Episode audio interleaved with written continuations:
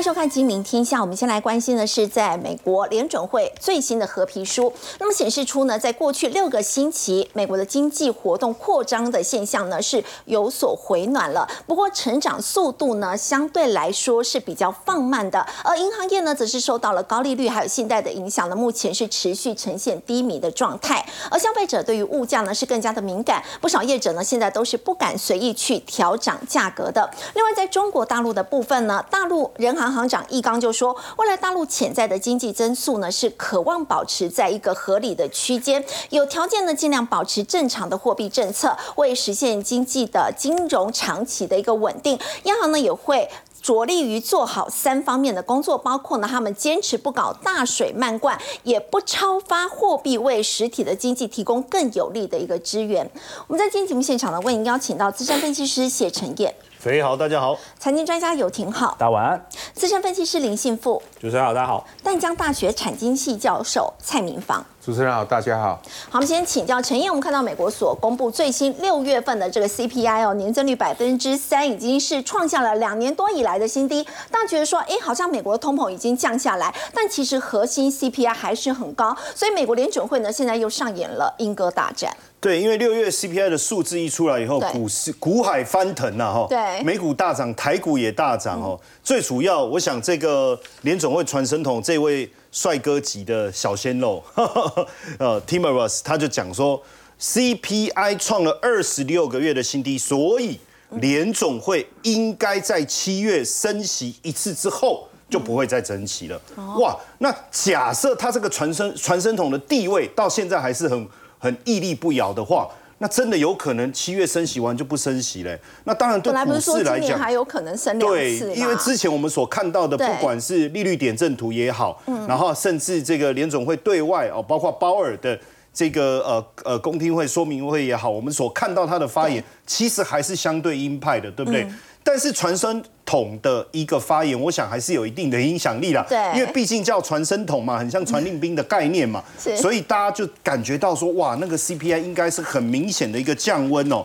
因为从 CPI 的数字来看哦，我们先看一下 CPI 数字，我再讲一下，其实还是有鹰派的一个想法。嗯，为什么？大家很乐观，因为你看红色这条线是这个 CPI 的部分哦，你看是持续的往下掉，嗯，然后现而且而且这个百分之三是比预期还稍微来的低一些些哦，然后另外是在核心通膨的部分，核心 CPI 的部分就扣除能源跟食品是四点八，也比预期的五来的低哦，所以大家才会觉得欢欣鼓舞。但是呢，我们要特别注意一下哦，这个呃李奇蒙联准银行总裁巴尔金啊，他说。即便六月放缓哦，就是我们所看到的 CPI 的数字哦，但是他说 CPI 还是增长太快，不理解啊，不是掉下来了吗？增长的速度百分之三呢？其实这里面他有谈，他没有，大家没有去注意到的是在。月增率的一个部分，也就是说，虽然我现在的 CPI 的增幅是降到了百分之三，嗯，可是月增率就是跟上个月比，如果它还是正的，就代表它整体的这个通膨的问题还是在持续的增温，没有错。所以你看哦，这个巴尔金他讲说，如果现在过早撤退，就是说，假设你今年升息一次之后就不再升息了，这叫撤退了，对不对？小心呐。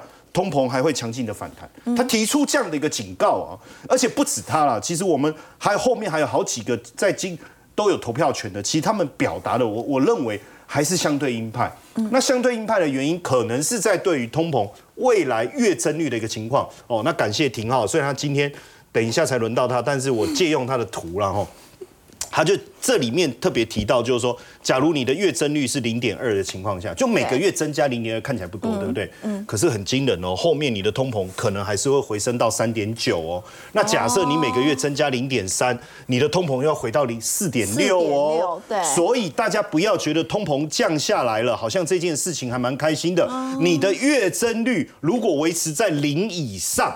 嗯，你的通膨还是随时有可能增温，跟巴尔只跟去年同期相比，要跟前一个月来相比。对，跟巴尔金的讲法是不谋而合。嗯，当然我们还是很尊重传声筒的一个讲话，就是说今年七月升息，我认为几率高。但是整体来讲哦，我觉得市场呃通膨的压力，我觉得大家有感受。对，整个消费行为其实有一个很大的一个转变。暑假一定要带小朋友去迪士尼，对不对？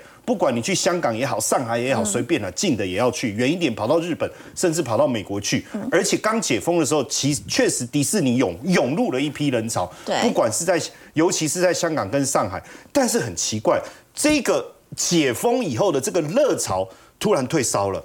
哦，可是现在是暑假，对，你看迪士尼的业务雪上加霜，股价六个月来跌了百分之十，不，这个不对啊。你航空股大涨，观光股大涨，你迪士尼的股价怎么反而跌？而且从高点跌了百分之二十，跌两成了。这个就是在反映你的业务营收的一个状况，而且哈，这个他们自己观察哈，今年夏天哦，客流量有放缓。我觉得原因很简单，因为其实迪士尼的门票涨很多。嗯，那第一个大家觉得说，哎，门票涨那么多，我真的还有必要去迪士尼玩吗？那就改变了他的消费行为跟消费模式，这是第一个观察。第二个观察是什么？我们常我过去在基金公司的时候，我们常常在讲 back to school 的这种消费的一个热潮，就是要开学了，要开学前你要小朋友给他买个新的衣服、新的书包、新的文具哦，甚至啊妈妈妈妈我要那个 Hello Kitty 的，哎那都很贵啊。对，他什么？像个人个人电脑也都有 Back to School 的，哎呀，太可怕了。对，但你看哦，今年整个服饰支出降了多少？十四趴。科技产品，简单来讲，这是什么？就是你你回学校你要不要带一台笔电？对，相关的平板的支出掉了百分之十三。所以今年开学季的支出可能会出现这个数字，大家注意一下，九年来首次的下跌。可是现在不是。整个通膨也降温了吗？对，所以就是我刚才跟各位讲的，不要只一直去看所谓的年增率的部分，月增率的部分，对我们来讲是一个实际实际的一个感受哦。那花在孩童身上的钱会减少百分之十。不到六百美金就会花费的金额不到六百美金，那这个状况确实蛮严重了。那为什么会产生这种排挤式的效果？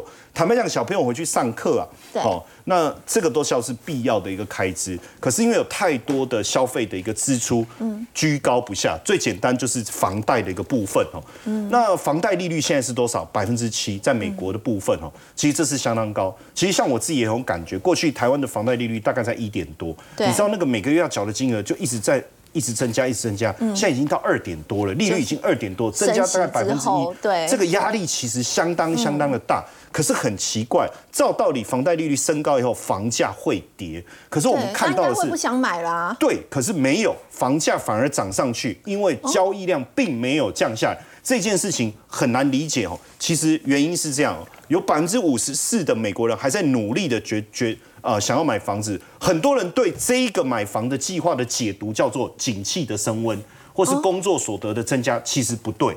为什么我要这样讲？因为刚才我们讲到消费的支出的下滑了，你怎么可能还跑去买房子？原因是因为租金，因为租金的一个增幅远大过于房贷的增幅，甚至我们可以讲租金的负担太重了，没有办法。那我与其这样，我不如去买房子。我给各位，我举例给各位看哦。房子太贵了，是对，二零二一年。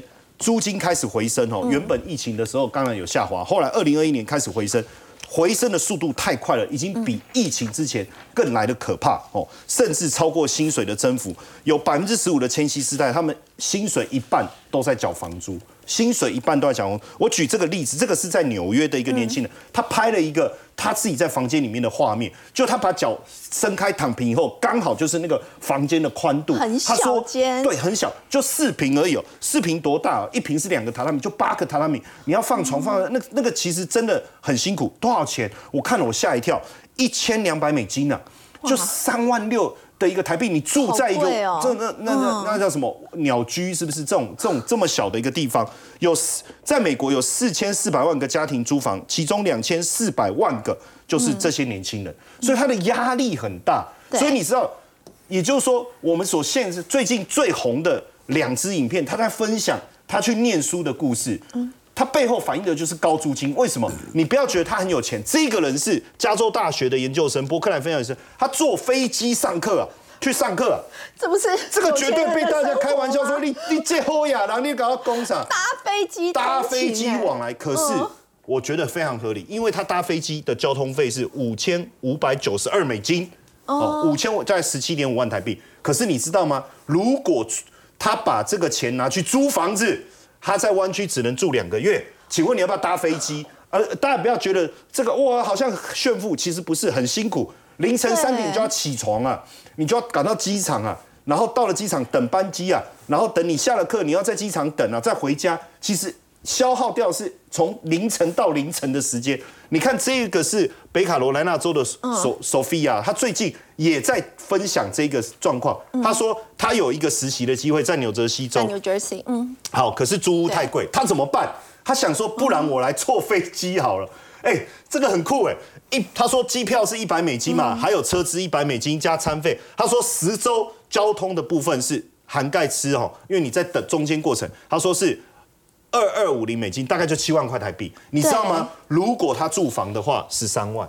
请问你，那那当然很多人说这样会很累啊，很辛苦啊。可是你要知道哦，有时候真的没有得选，因为费用实在太高。纽泽西州在纽约州的隔壁，所以它其实这里的房租也一样很贵。你刚刚说纽约那边的房租很贵，所以这个就是我们刚才在讲说，为什为什么房价一涨了点？因为租太贵，我干脆买房子。对。那现在台湾有没有这样的情况？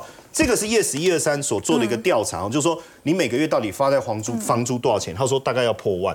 那按你薪水多少？四万四万多，哎，占了百分之二十三。实际上，我觉得这个这个统计的应该是中南部有一些比例在中南部。如果是台北破万租不到什么了，说实在，至少要两万块。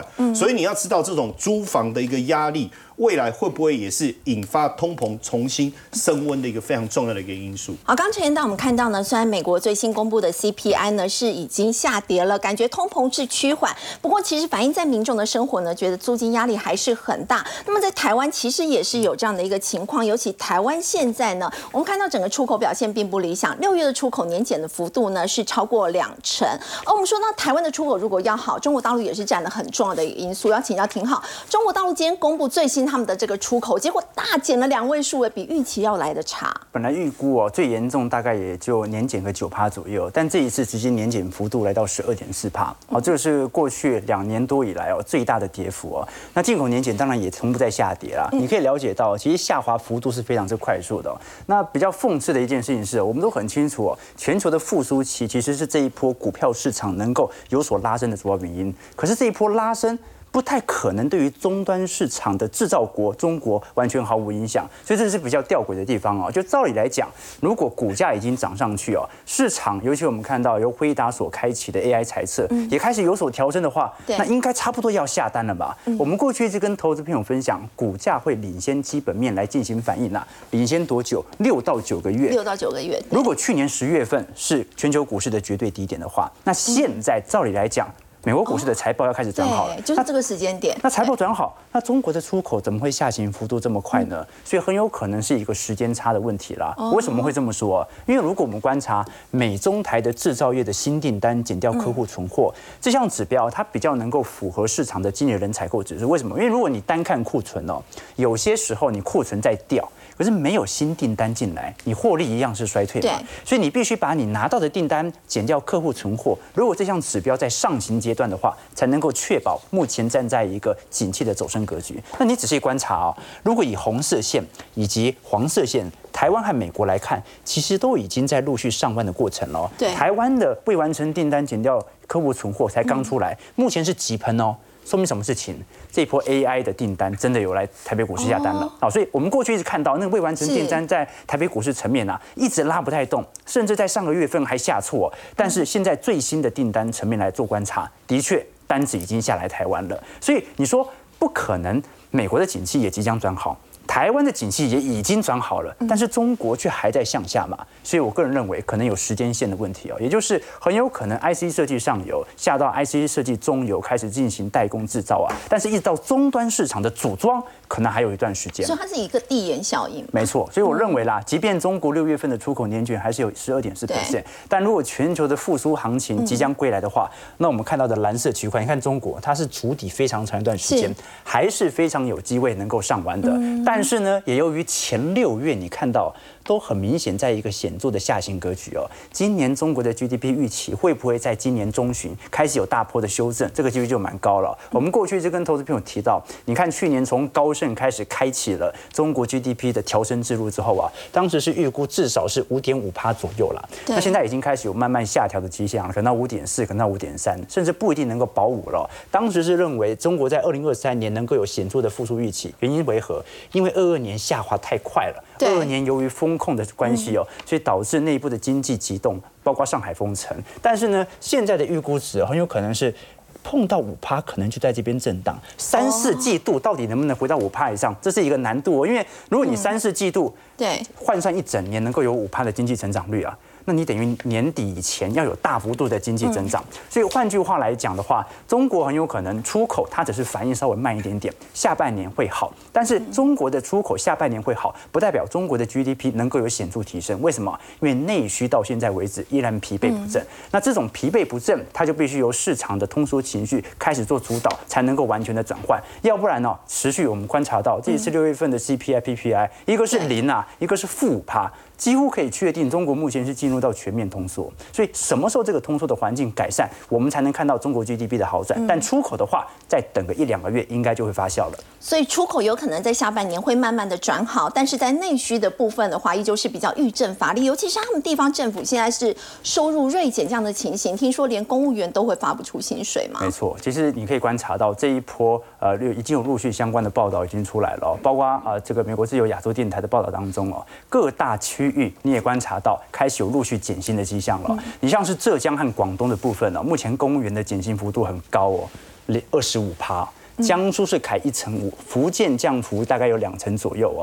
那老实说了，如果你仔细观察，比如说珠江三角洲的呃这个公务员的中位数哦，大概还有一点五万人民币哦，现在砍到一点一万。但是你这样一算，哎，每个月大概还有四万多的平均收入，其实还算是偏高的哦。所以你可以了解到，现在为什么要从公务员开始着手啊？因为其实。中共或者说我们看到人民央行的宽松政策已经维持相当长的一段时间了，从原本的降准到现在已经变成降息，那财政支出的政策也不断在实施当中。但现在最吊诡的地方啊，也是引起相对比较多民怨的原因点哦，在于市场上大部分的资金并没有流入到私营部门当中，也就是你想想看哦。哎，你公务部门都已经减薪两成五，那你私营部门要减多少啊？那就根本就是直直接裁员了啦。那正常来讲哦，如果是景气在下行格局，这个时候中央政府要执行。财政宽松政策的话，通常不会针对国有部门来进行宽松，你要拉的是实体的私人部门嘛，消费部门进行全面性的拉动嘛。但问题就是在于，如果各位仔细观察中国公务员的与党员的人数哦，你看到一九二零二一二二年呐，目前是急速攀升，红色线是目前中国公务员的职缺数哦，那么蓝色线就是申请量了嘛，正在高速上升当中。那换句话说。哎，你虽然进行了财政支出，这是必要的，因为经济在下行格局。可是你大量的招募公务员，那就会导致市场上会有一种怀疑的声浪，就是你大量招募公务员，就等于你想把大家大家绑在你身上嘛。好，你们现在全部都是我的议员了，那我即便我们都很清楚，可能在过去二十年、三十年，好，中共它是付出了很多经济的让利来获取对于政权的稳定哦。那现在就是直接把你纳入到政权体系当中。那现在问题来了，刚才聊到说。中国的财政宽松还在，但是如果你仔细观察国有资本的投资跟民间的投资，从二二年中旬的分界线来做观察，你说国有投资有没有宽松成功？答案是有的，国有投资的部门资金量是有显著流入的，可是民间投入。正在高速萎缩当中，对，这说明基本上哦，敢去拿投资的或者有分到钱的，大部分都是国有资本。那换句话说，民间投资即便给你钱，你都不愿意接，为什么？市场的通缩环境已经形成，你给我再多钱，我都是拿起来去存定存，我并不会进行再投资。投资对，那党如果是党要求的，那我可能就稍微听一下嘛。所以它是由于政策的导向，使得目前市场进入到全面性的通缩。那换句话说，出口这件事情呢？交给全球的经济来帮助你就可以了，但是中国到底内需能不能提振得起来？那就一个字嘛，那基本上就是党的问题，就党愿不愿意进行相对在过去监管政策的放松，愿不愿意告诉你房住不炒的政策可以延后，科技业的监管也可以延后。如果有这种现象开始发酵的话，我们才能看到民间投资有开始回暖的一天。好，刚刚廷浩在我们看到，虽然中国大陆的这个出口的部分呢，可能会有一个递延的效应，在今年下半年呢，应该是会逐渐的好转。不过呢，在内需的部分，在过去呢，对于包括科技业呢，以及在房市的一个监管，现在。杀伤力依旧还在，整个中国大陆是呈现了通缩这样的一个情形。我们要请到蔡老师哦，中国经济现在是内忧外患，习近平呢在最近说要建设一个更高水平、开放型的经济新体制，就是以制度型的开放作为重点聚焦，包括像是投资啊、贸易、金融等等的对外交流。那么你觉得这样的一个方式是真的有用吗？呃，我想，如果他真的往这个方式方向去走，当然一定会有用。嗯，那问题是，他没有往这个方向去走，因为其实我们可以看到，其实刚刚两位分析师都已经提到了这个物价的一个波动哈。那呃，我们来看投资就好了，像投资是我们内需里面其中一个很重要的一个亮点。那呃，我想在这一阵子，整个中国的内需，就像刚刚分析师提到的，呃，这个整个投资是在逐渐的这个往下掉。那这个投资其实大家可以看到，刚刚也已经提到，中国六月的这个 CPI 的年增率大概是零。嗯，那零代表意思是什么呢？因为我们会担心物价上涨，但是我们更担心的是物价下跌。因为物价下跌通常很大的原因都来自于国内需求的往下掉。特别是在呃这个中国整个呃货币政策采取这个持续宽松的情况之下，其实它物价会。呃，掉下来其实就是需求的影响是非常非常大，所以这已经不是通缩的疑虑，已经可以确定它是真的发生通缩。那如果你在贸易的部分，其实呃刚刚也提到，就是说六月最新的这个呃出口的衰退是高达十二点四个 percent，呃五月我们看到七点五个 percent，我们就觉得中国衰退蛮多的，但是到六月竟然还下下修了这个变成十二点四个 percent 了，所以这个整个贸易是掉的幅度很大。那呃，金融的部分，当然呃，高盛前阵子才呃发布，就是说整个地方债务对整个中国银行的伤害是非常大。那创新的部分，刚刚也提到的，就是对于这个金融这个呃数位平台的一个监理措施，你要不要改变？嗯，所以我刚呃针对呃习近平提出来的，不管是投资、贸易、金融或创新这几个点来看的话。呃，我们都知道症结点会在那里，比如说贸易的部分，那厂商就在进行供应链的移转，你有什么方式让他不做供应链移转？嗯，这是一点嘛。如果没有办法，是不可能走新的制度的。那呃，金融问题、债务的问题你怎么解决？如果你还是没有办法解决，你还是持续必须要用宽松的这种货币政策的话，那代表还是无解。那无解的话，你就走不回去那个路。那创新，你把所有想要创新的人都扼杀了。你去问问马云，就知道了，他还相信习近平这一套吗？所以在这样一个情况之下，其实是呃，我想中国是蛮困难的哦。特别是最近这个李强，他其实也是去跟这些数位平台业者去座谈，希望他们再持续回来投资。但是呃，事实上，李强过去他就是持续呃去在上海的时候，他就是进行上海封城的人。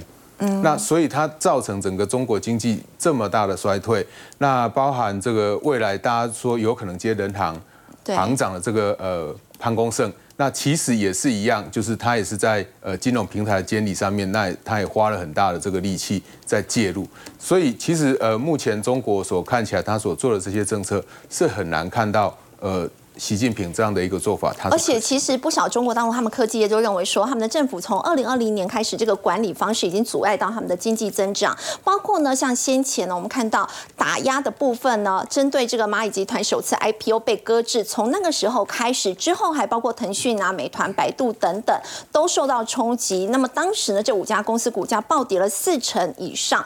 所以我们看到呢，这相当于整个市值蒸发一点一兆美元，相当于整个荷兰的经济价值。也就是说，对科技业的整个的监管跟打压，其实对他们的经济造成很大的一个伤害。是这个伤害确实是很大，因为呃，这就是为什么我刚刚讲说他在创新那个部分是很难达成的。嗯。另外一个就是我们之前有提过的，呃，中国的这个青年人的失业率，因为青年人一定比较多的人会想要去这些新的行业、新的产业，那所以一旦他这样的打压，不止说。造成这些公司市值的蒸发而已，它也造成了中国未来的一些年轻人就业机会消失了。对，就业机会。那目前习近平有没有针对他在用人的部分会做一些调整吗？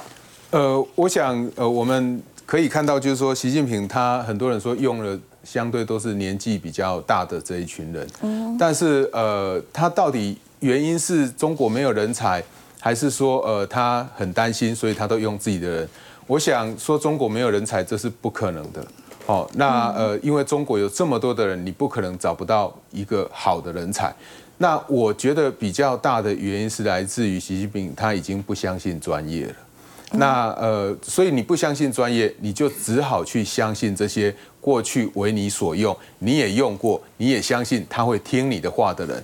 所以在这样一个情况之下，比较有可能是后者，就是。他担心的就是说，呃，我担心有其他人有可能会呃不听我的话。他用现在这一批人是他可以放心的，所以比较巩固对，所以他在想的，他已经不是想中国未来三十年像过去呃邓小平他们在持续开放的一个做法，或呃胡锦涛他们在持续开放的做法。他想的是，他未来在这新的这个任期里面，他可不可以好好的执行他的意志下去？所以二十大之后，超龄服役的官员可以看到，港澳办首任主任七十岁，还有中央军委副主席七十三岁，以看到都是七十岁以上。哎，是，我觉得年纪大不是问题，因为很多年长者其实他们累积非常丰富的经验。嗯，可是我要讲是说，这些年长者他在过去这几年里面，已经让中国整个经济。整个政治地位都往下掉，嗯，所以你要去说服呃中国的人民说这些年长者他们都是非常专业、非常有经验的，我觉得讲不下去。如果他是非常有经验、有专业的话，他就不会发生习近平又要再提出所谓的开放型经济新体制这样的一个想法。嗯，其实外界也很担忧，就是中国会不会进入所谓这个资产负债表的一个衰退？这是这个经济学家呢辜朝明他提出的。也就是说呢，现在大家比较担心的就是，包括家庭、包括企业，就是我如果说有收入的话，我是先拿去减债，把自己的负债降低，而不是拿去做消费跟投资。它其实对经济的发展也是很不利。是，我想刚刚主持人已经解释的非常清楚，就是说，呃，辜朝明先生。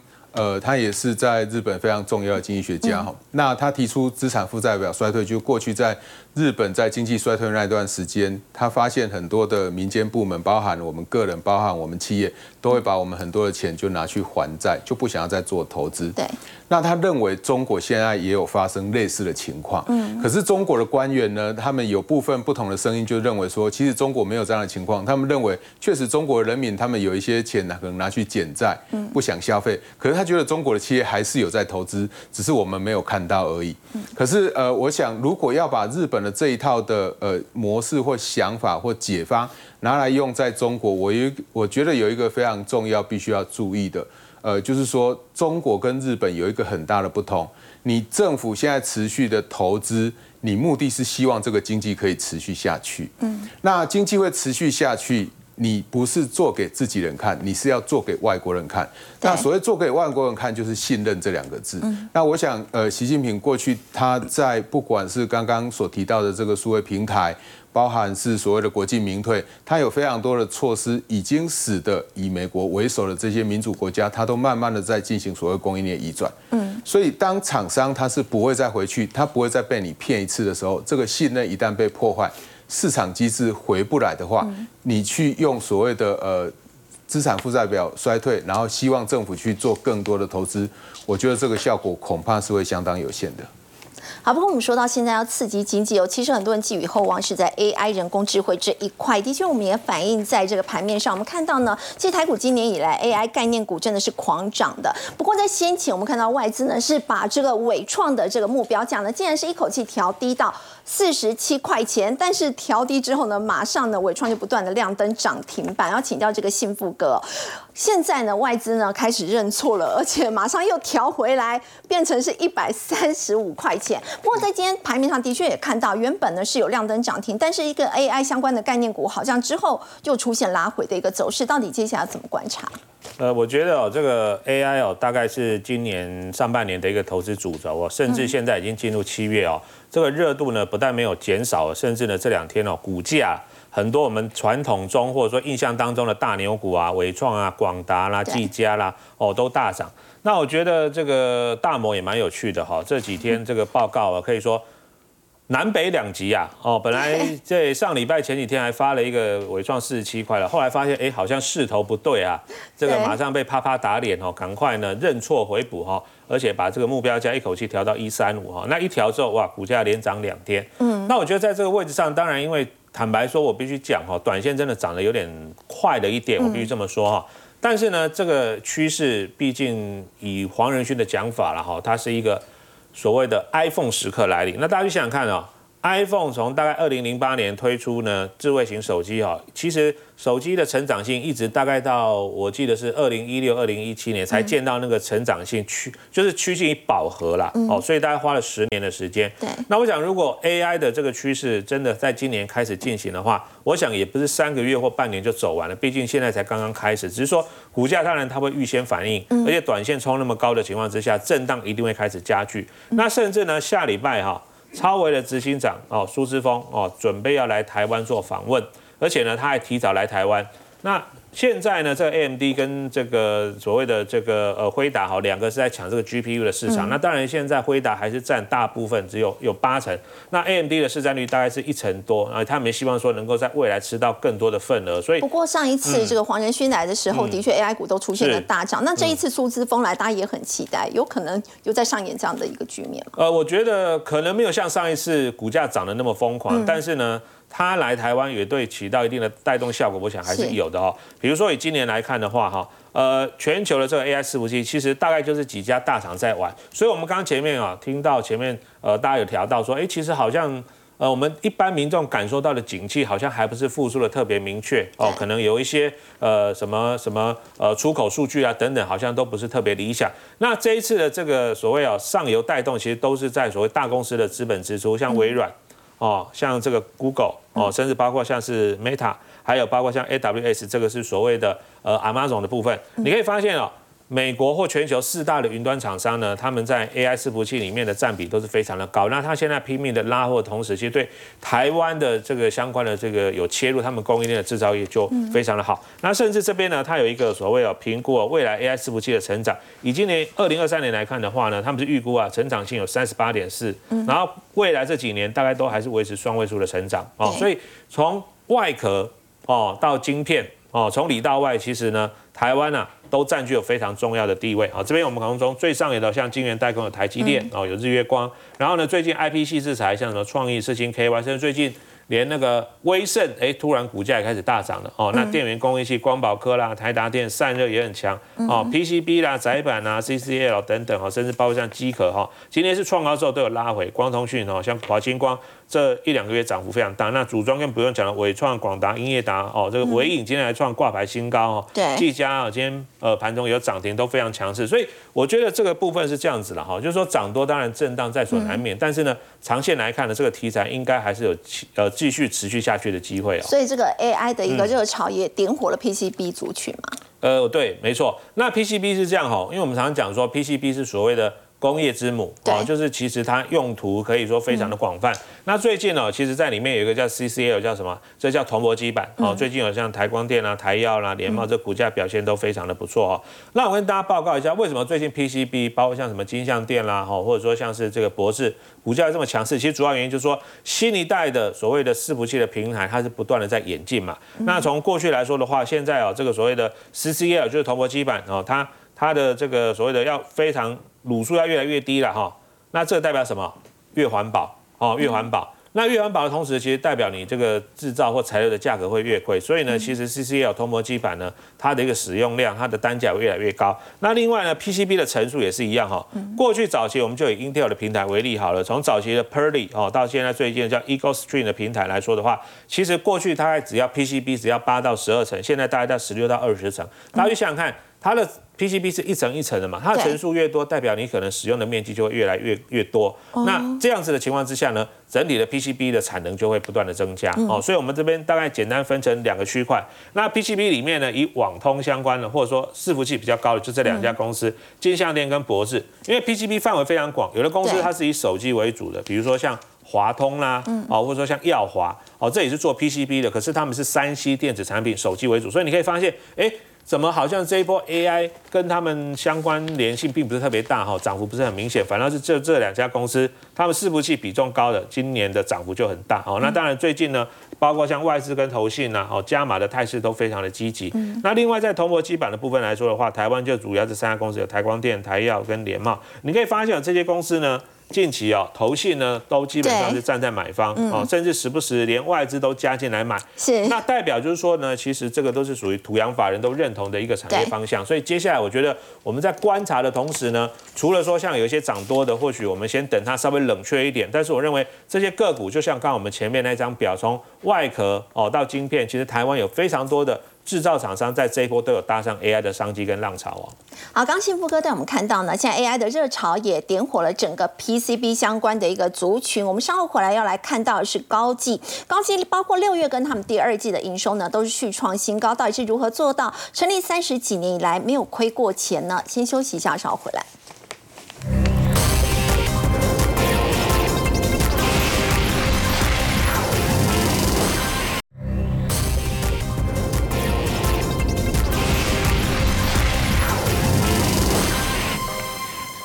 提到 AI 热潮呢，也点火了 PCB 的族群。我们现在就要来看到这一家业者叫做高技。高技呢，它包括在六月份，还有在第二季以及在整个上半年的营收是同创新高。今年以来，成因它股价已经涨了一倍。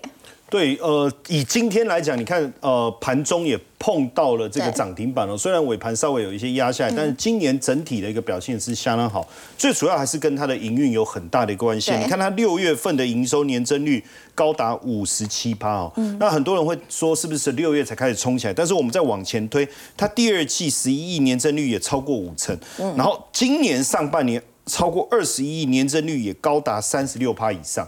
所以可见这一次获利非常稳定的公司，如果我们去检视它过去五年的 EPS 的话，就会发现这家公司非常不得了，因为它基本上获利是相当稳定，而且二零一九年稍微掉下来到二点五八哦，可是反而在疫情电子业表现不好的这一年，二零二零年它既然还能够获利三点四三，对，而且后面也是逐年向上，嗯，整整体的获利相当稳定，连赚三十五年哦。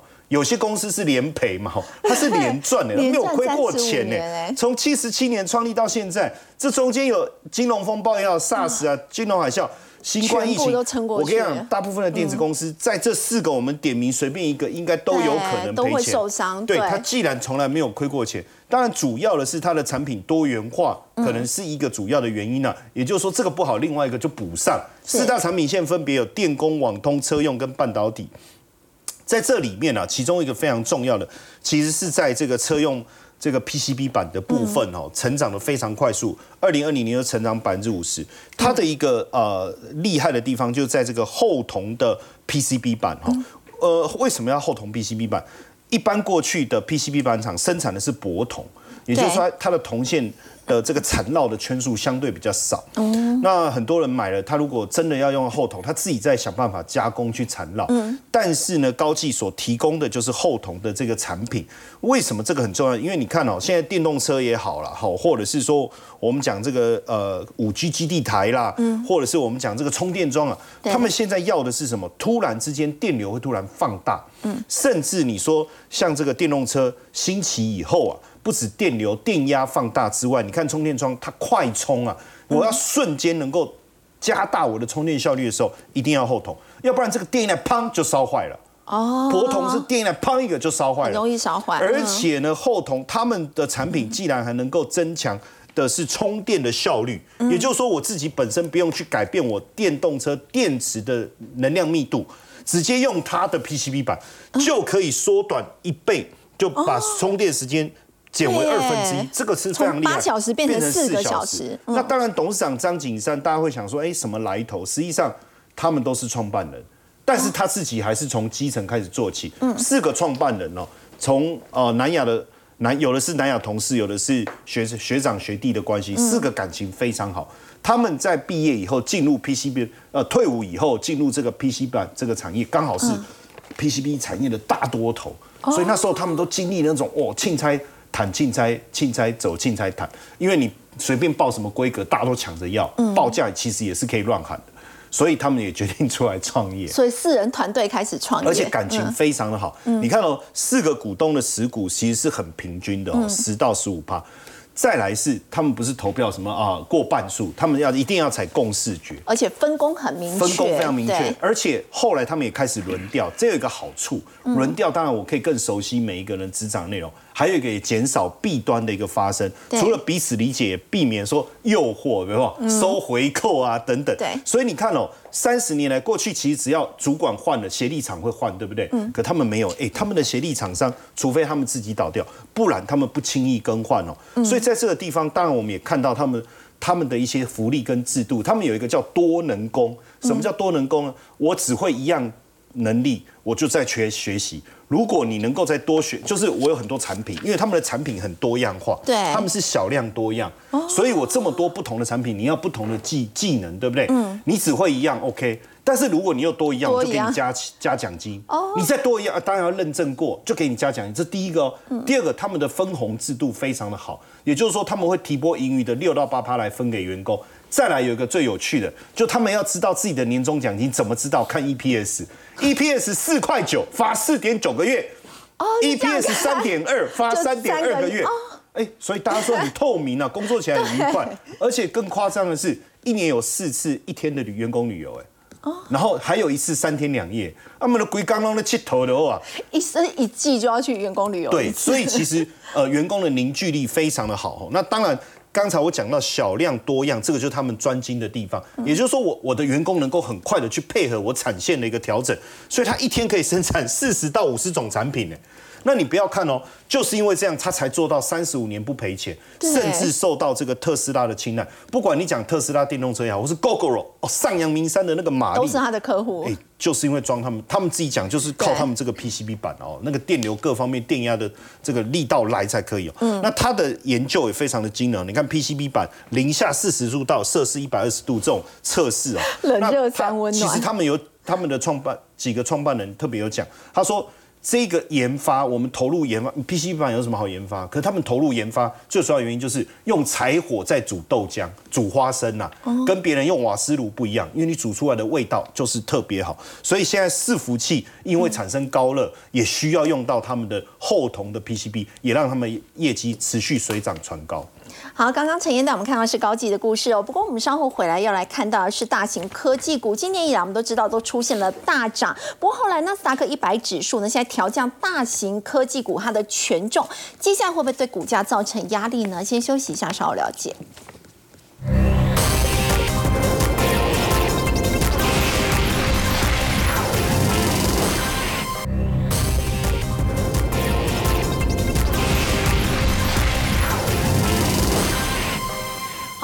型的科技股呢，今年以来都是大涨的一个情况。不过，现在纳斯达克一百指数呢，开始调整权重，然后请教挺好。那这样子会不会影响科技大咖他们的股价呢？呃，的确会有影响的，因为我们都很清楚，纳斯达克一百指数它是从纳斯达克交易所当中挑选一百只市值最大的股票来进行统合。那如果你观察前五只的股票，其实它是有设定比例上限的，跟零零五零不一样。零零五零就是台北股市集中市场当中，市值越大，就是给你越大的比例嘛。所以可以可以台积电三成到四成到五成都没关系了，但问题在于哦，纳斯达克一百指数啊有前五大成分股的总比重，它不能超过三十八点五 percent。但是如果你仔细加一加。你看微软哦，大概就占了十二点九帕，苹果占了十二点五帕，辉达七个 percent，Amazon 六点九，特斯拉四点五帕，随随便便就超过四成的了。所以这一波刚好上涨的又全都是这些股票。对，如果过去一段时间啊，这个科技全职股在上涨，中小型股也跟着上涨，那么它的比例不一定会跟着上升啊，因为大家都在涨嘛。但现在的问题就在于。真的就只有这几只股票在涨，所以呢，现在纳斯达克一百指数它的重新编撰逻辑啊，并不会因为这些市值股票的提升而增加它们的比例啊，反而它会尝试的把它们拉回到三十八点五 percent。换句话说，要卖这些股票了。就假设 ETF 的市值不变的情况底下，它就必须要被迫去出清这些中大型的股票。那很多人会担心啊。对，哎，那是不是这些科技其实？卖压会不会因此而出现呢？其实我去仔细对了一下啦，呃，基本上追踪纳斯达克一百指数的 ETF 啊，最典型的就是 QQQ 了。嗯，那这两 QQQ 啊，老实说。它的确是市场上非常重要的一个买盘的 ETF，但是如果你实质拿它去跟 SPY 来做对比，或者拿它去跟 VT 来做对比，比例并不是特别大。也就换句话说，纳斯达克一百指数所追踪的主流的 ETF，跟追踪标普百指数的，跟追踪整个全球指数的 VT 哦，其实它的总市值或者 ETF 的规模没有想象中来的大，所以这就好像哦，呃，这个可能某些 ETF 在出清某些股票，就算有大幅度的出脱，只要它的 ETF 的市值不足以影响到全球股权结构的话，影响应该是还好的。但我们只能承认一件事情，就是这些股票真的涨很多，涨到已经突破人家底线了。逼得人家现在要重新进行再平衡配置啊！其实如果光从苹果的股价，也就是绿色线啊，苹果总市值，因为已经突破三兆美元了嘛。对。苹果目前已经完全超越了罗素两千指数。对。罗素两千是美国股市啊中小型企业最有竞争力的两千只中小型企业的公司啊。结果苹果一只股票的市值就把两千只全部超越了。所以各位可以观察到了，从几大科技成分股来做观察，辉达今年涨幅是接近两百 percent。对。Meta 大概一百五，那其他像是 Amazon 啊、Netflix、Microsoft、Google、Apple，平均涨幅大概都在四成到五成之间。所以基本上我们可以观察到，这一波由于科技全指股的大幅的拉抬现象，基本上已经影响到了全球新一轮的股权结构的改变了。真正受到影响的还不是说纳指一百，是很多主动型的基金操作人。那他遇到什么问题呢？就是很多基金操作人啊，通常不会给苹果、给微软这么大的比例，要不然我就投资 SPY，投资零零五零，投资呃这个。标普百指数的 ETF 就好了，但是现在呢，这些股票市场的涨幅又逼着它必须要配置更多的这些科技全值股，这才是我们面临的挑战。所以市场上现在就有两派做法，一派呢就是强者恒强，既然涨了那么那么多。你又是大股票，我就追着你，永远跟着你走。继续追。另外一个呢，就是进行逢低部件的股票。那逢低部件的股票，其实是在六月份追价的主要的关键点了。对。那事实上，一直到今天，我们看昨天美国股市的表现，还是看得出来，还是只涨这几只股票。所以大家可以拭目以待，到底在七月底的财报公布出来之后，它会有一个均值回调，还是那些中小型股啊被卖压受不了的这些股票能够有起涨的空间？好，这个科技股接下来是不是还是继续强者恒强？包括呢，网通族群又要怎么观察？先休息一下，稍后回来。